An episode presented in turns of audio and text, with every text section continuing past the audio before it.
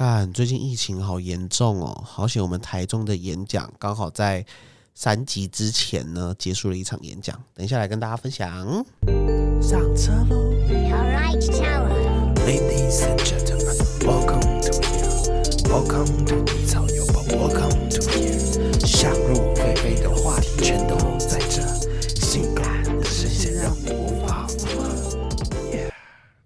欢迎收听今天的低潮有宝，因为我的时间不能少，我是蔡有宝我是老司机。啊，又来了，又不能出门了，又来了，疫情又来了。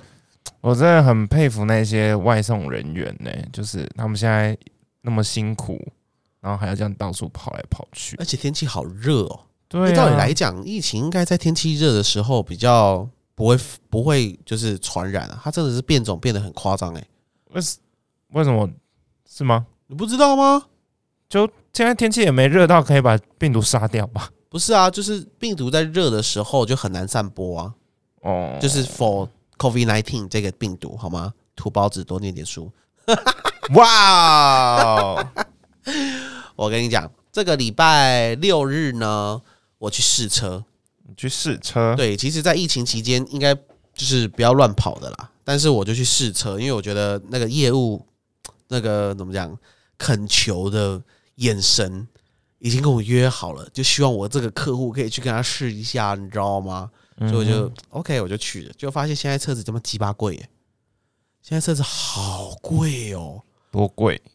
我随便看一台国产车就要八九十到一百这么贵？，Toyota，呃，那叫什么？CHR，就是类似中型 CUV 啦，CUV 一台一百到一百二，Toyota 的价格要一百二，Toyota，哇，不是买，我又不是买 Lancers，那 Toyota 要一百二是怎样啊？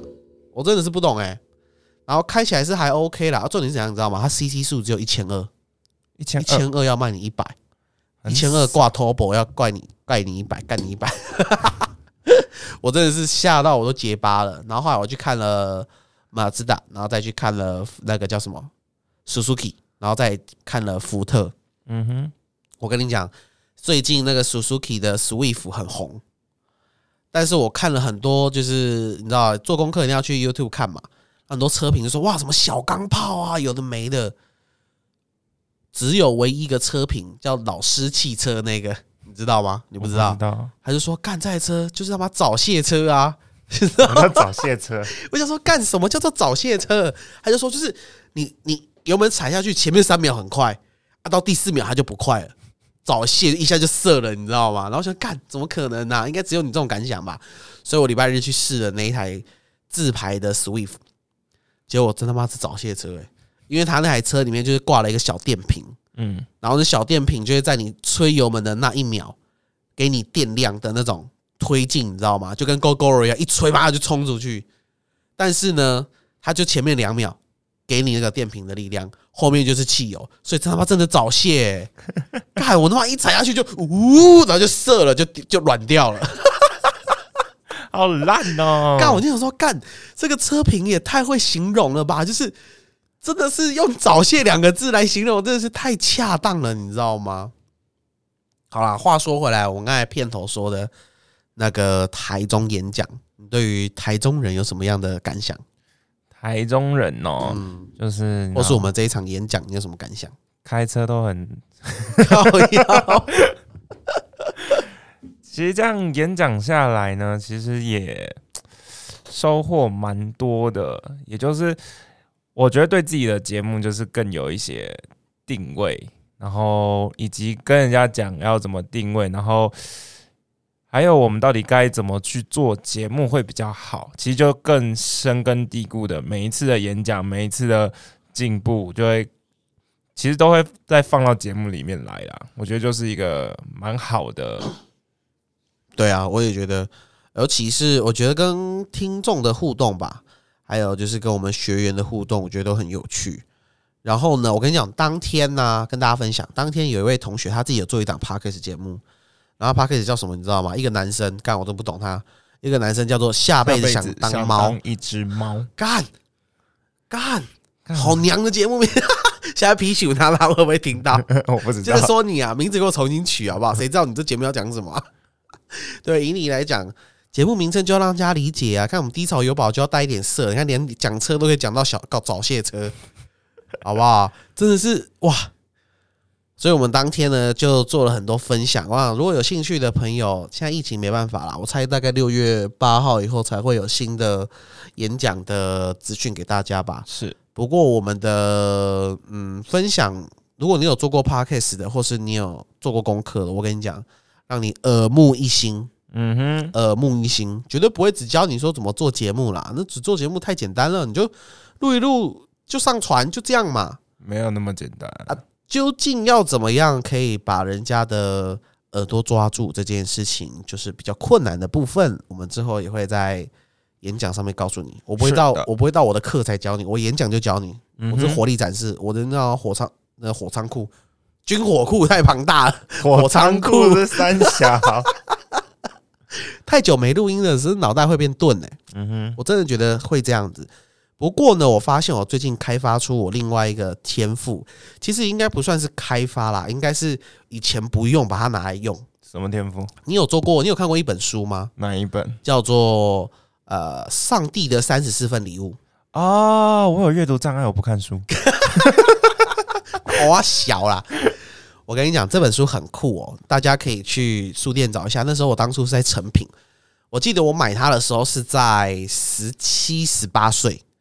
然后那时候我跟我的好友单身二十七年，没有交过女朋友的，28把单身没有啊，我们今年二七啊，哦哦，而且单身二十七年，至今没有交过女朋友的处男廖天宇先生，一起去到成品逛街哈。那我们两个就那时候十八岁就想找到自己的天赋，因为对未来很懵懂嘛。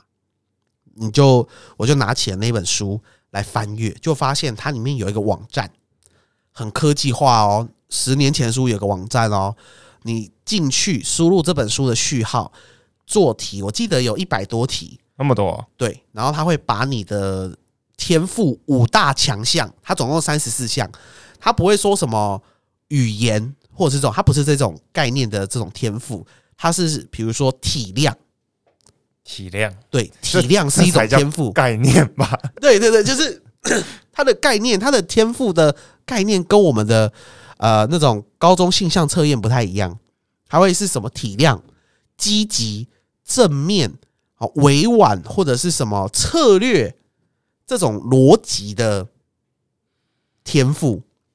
那他这本书是强调说，每一个人都有他自己的天赋，但他不是说你有这个天赋，你就只能做某些行业。他不是这种逻辑，他是说，比如说我要当业务，油嘴滑舌的人可以把业务做得很好，但是相对于你不会讲话的，你也可以靠你的忠诚，你靠你的诚实把业务做得很好。逻辑是不是一样？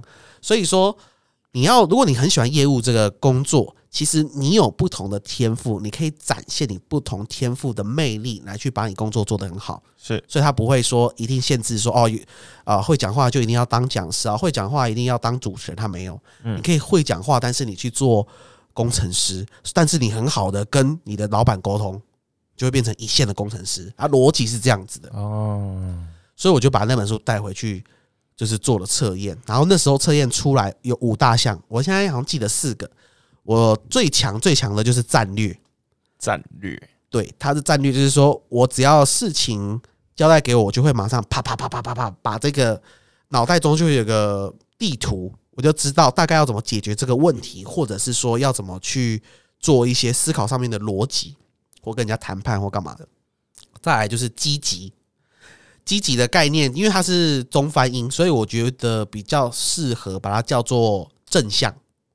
positive 就对了，就是说我这个人比较乐观一点，比较正向一点，然后再来呢就是体谅，就是我很懂得体谅别人，所以我很容易跟人家沟通，懂吗？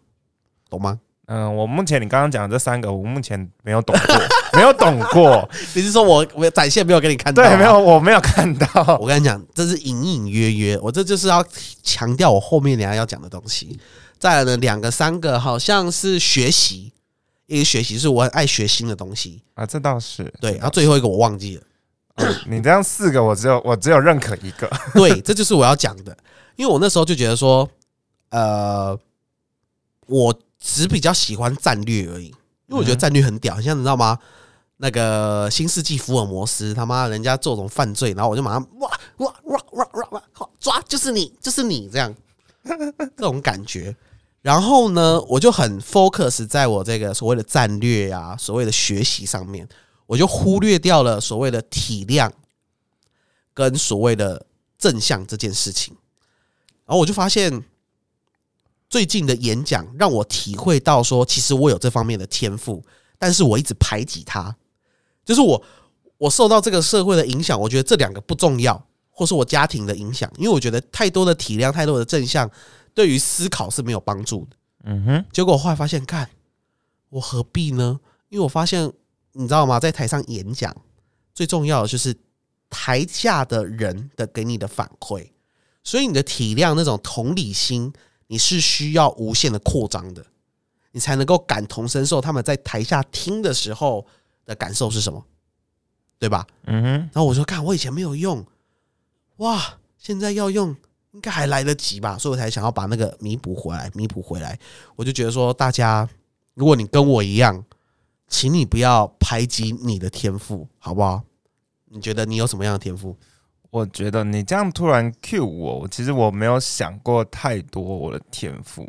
没有吗？你没有去做性向测验吗？我之前有做性向测验，其实我一直觉得我我呃，观众如果都有听我们节目的都知道，那如果是新观众的话，就会知道我其实是非常喜欢演，想要演戏的，嗯，然后我也是非常渴望学习这一块的。那我每一次的性向测验，我性向测验至少有四次哦，然后永远就是关于演艺类的这一块，它永远都是排在中后。你不要排挤你的天赋。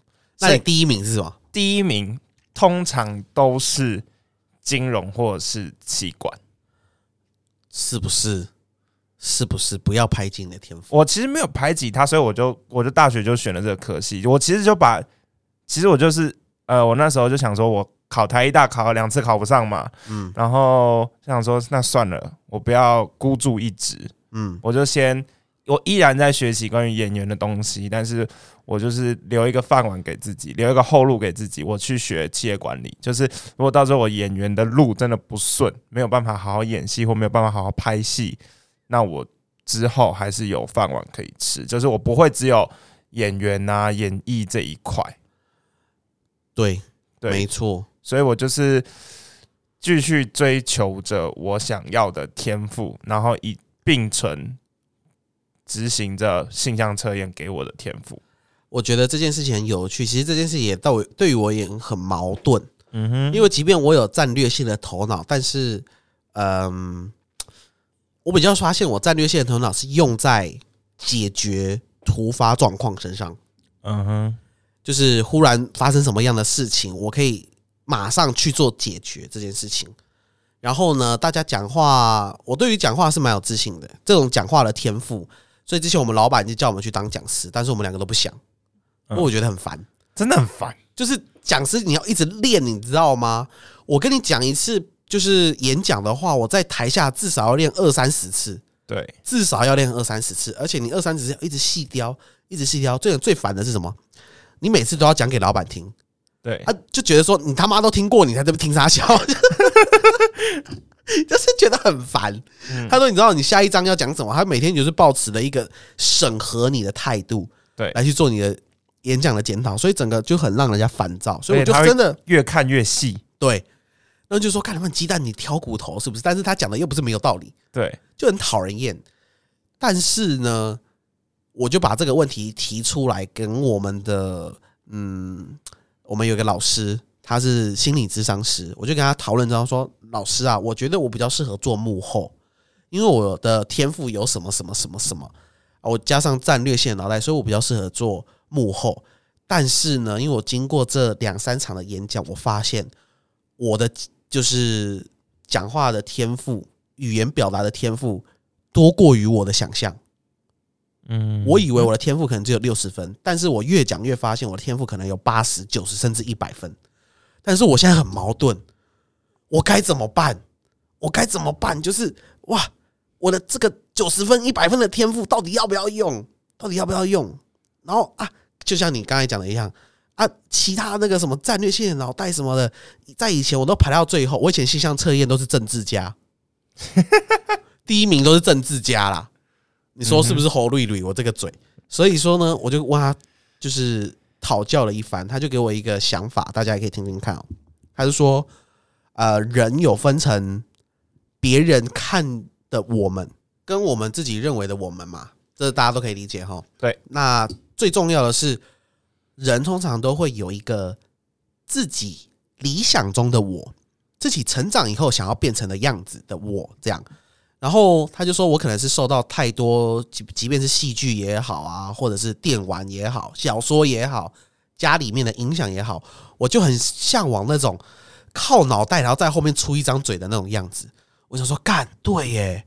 我以前他妈的玩那个《三国无双》的时候，超载《三国无双》的时候，我要不是选赵云，就是选诸葛亮。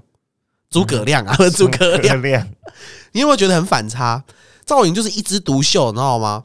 七进七出，长坂坡，把阿斗救出来之后，还要丢给他老爸，他老爸不要，还丢给我，他没有，他丢在地上。他丢在地上，我还要接，那种让一枝独秀，然后到最后成为就是呃老板或者是所谓的君王身边的重臣。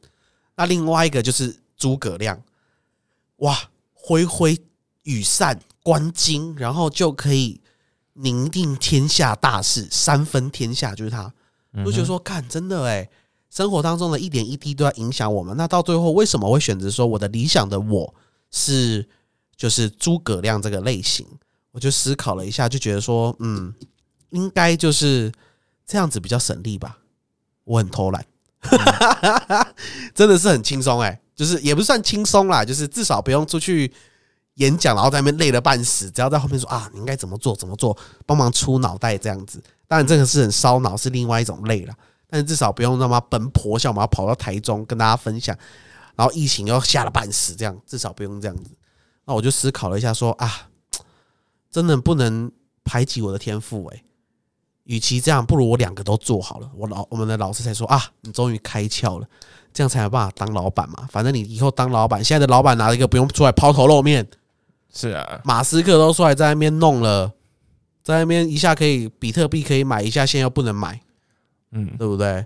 所以我也建议你，干脆两个融合好了，你就当什么演艺公司的老板，啊，自己演，然后自己导，自己导。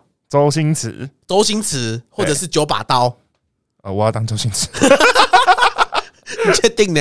确定啊？九把刀很好哎、我我不要，我我我腿没有办法劈开。你怎么知道星爷没有劈星爷他可以劈，但是星爷劈起来很帅啊。没有吧？星爷有八块肌耶，然后怎样？九把刀也有 M 字突啊，在这里讲这个太坏了吧？哎，我其实以前我蛮喜欢九把刀，你有看过他一个那个小说叫做《月老》吗？我没有。哇，月老超好看，我超期待他把月老拍成电影、欸。是啊，他那个故事就是一个男生跟女生，他要男生要跟女生求婚，嗯嗯，然后忽然一个雷打下来，把那个男生打死，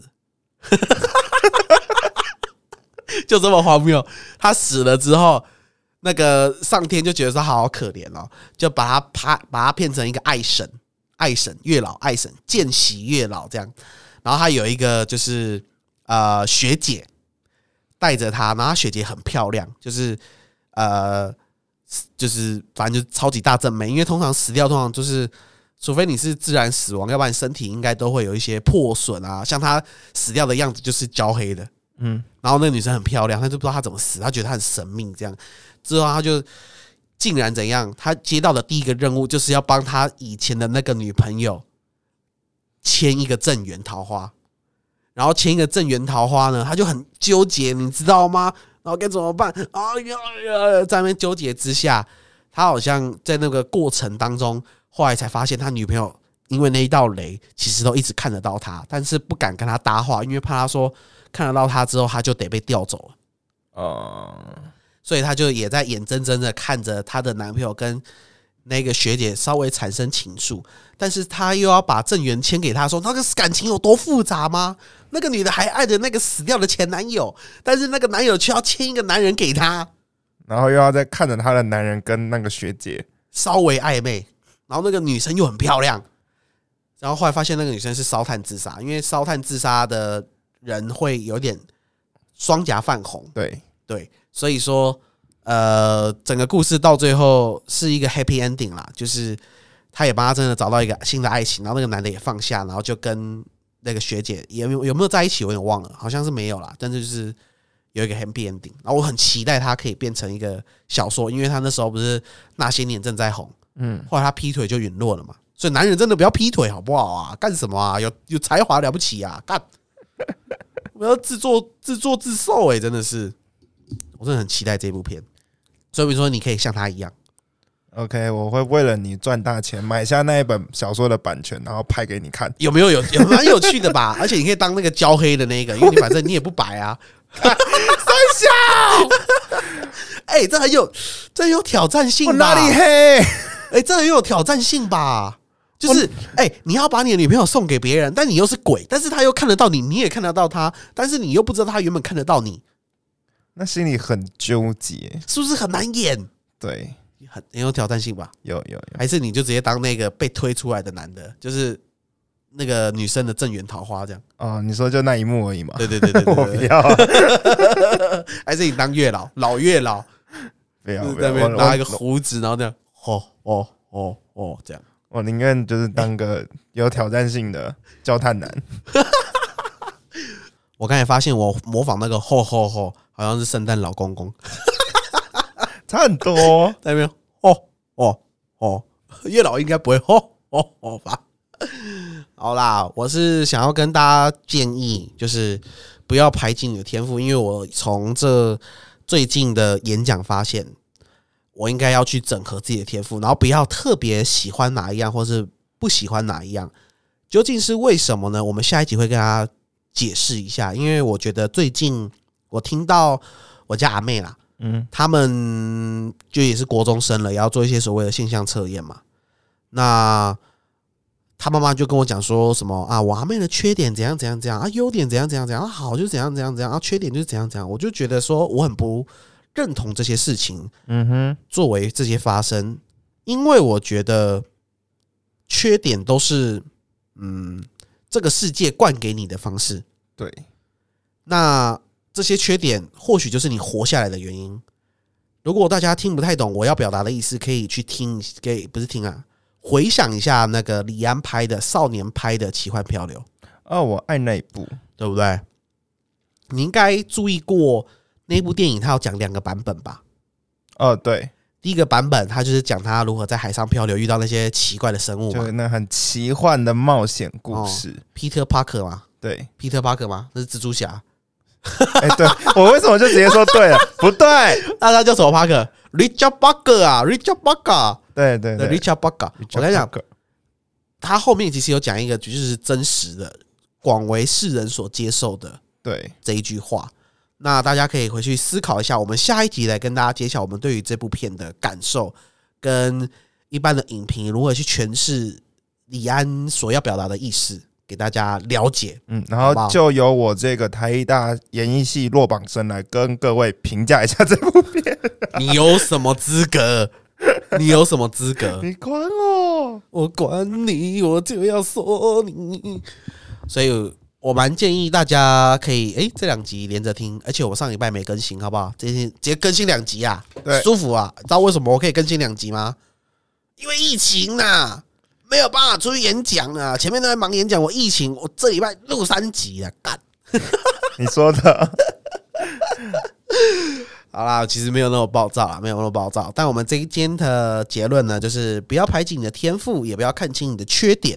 嗯哼，那究竟是为今天不要不要排挤你的天赋？我刚才说了嘛，我们理想中的我其实可以跟现实生活中我我去做一个协调整合之后，把你的缺点变成你的特点，你就会做。我觉得这样子就更迷人吧。嗯，我还蛮欣赏这一种人的，就是他即便是知道这是他的小小缺点，他控制住之后，波北波匪嗯，可以七进七出，然后还可以吹东风。吹东风，好不好？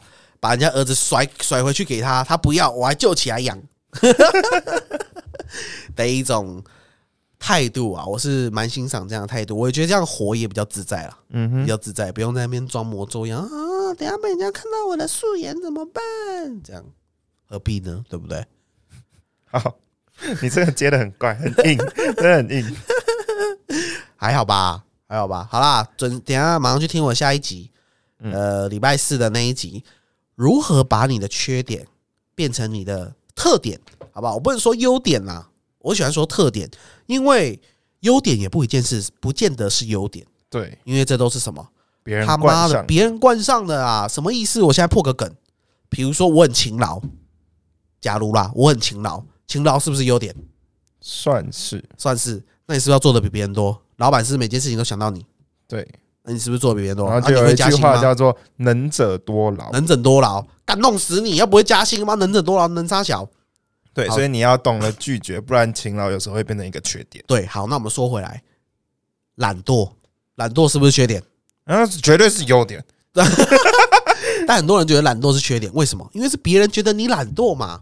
嗯但通常懒惰的人有一个特性，什么事情就是想要做一次就好，不想做第二次。对，再加上就是他们一定，即便这次事情要重复很多遍，比如说他们是线上的所谓的作业员，嗯，他们一定会想办法把这件事情最简单化，对，这就比尔盖茨说的，存精。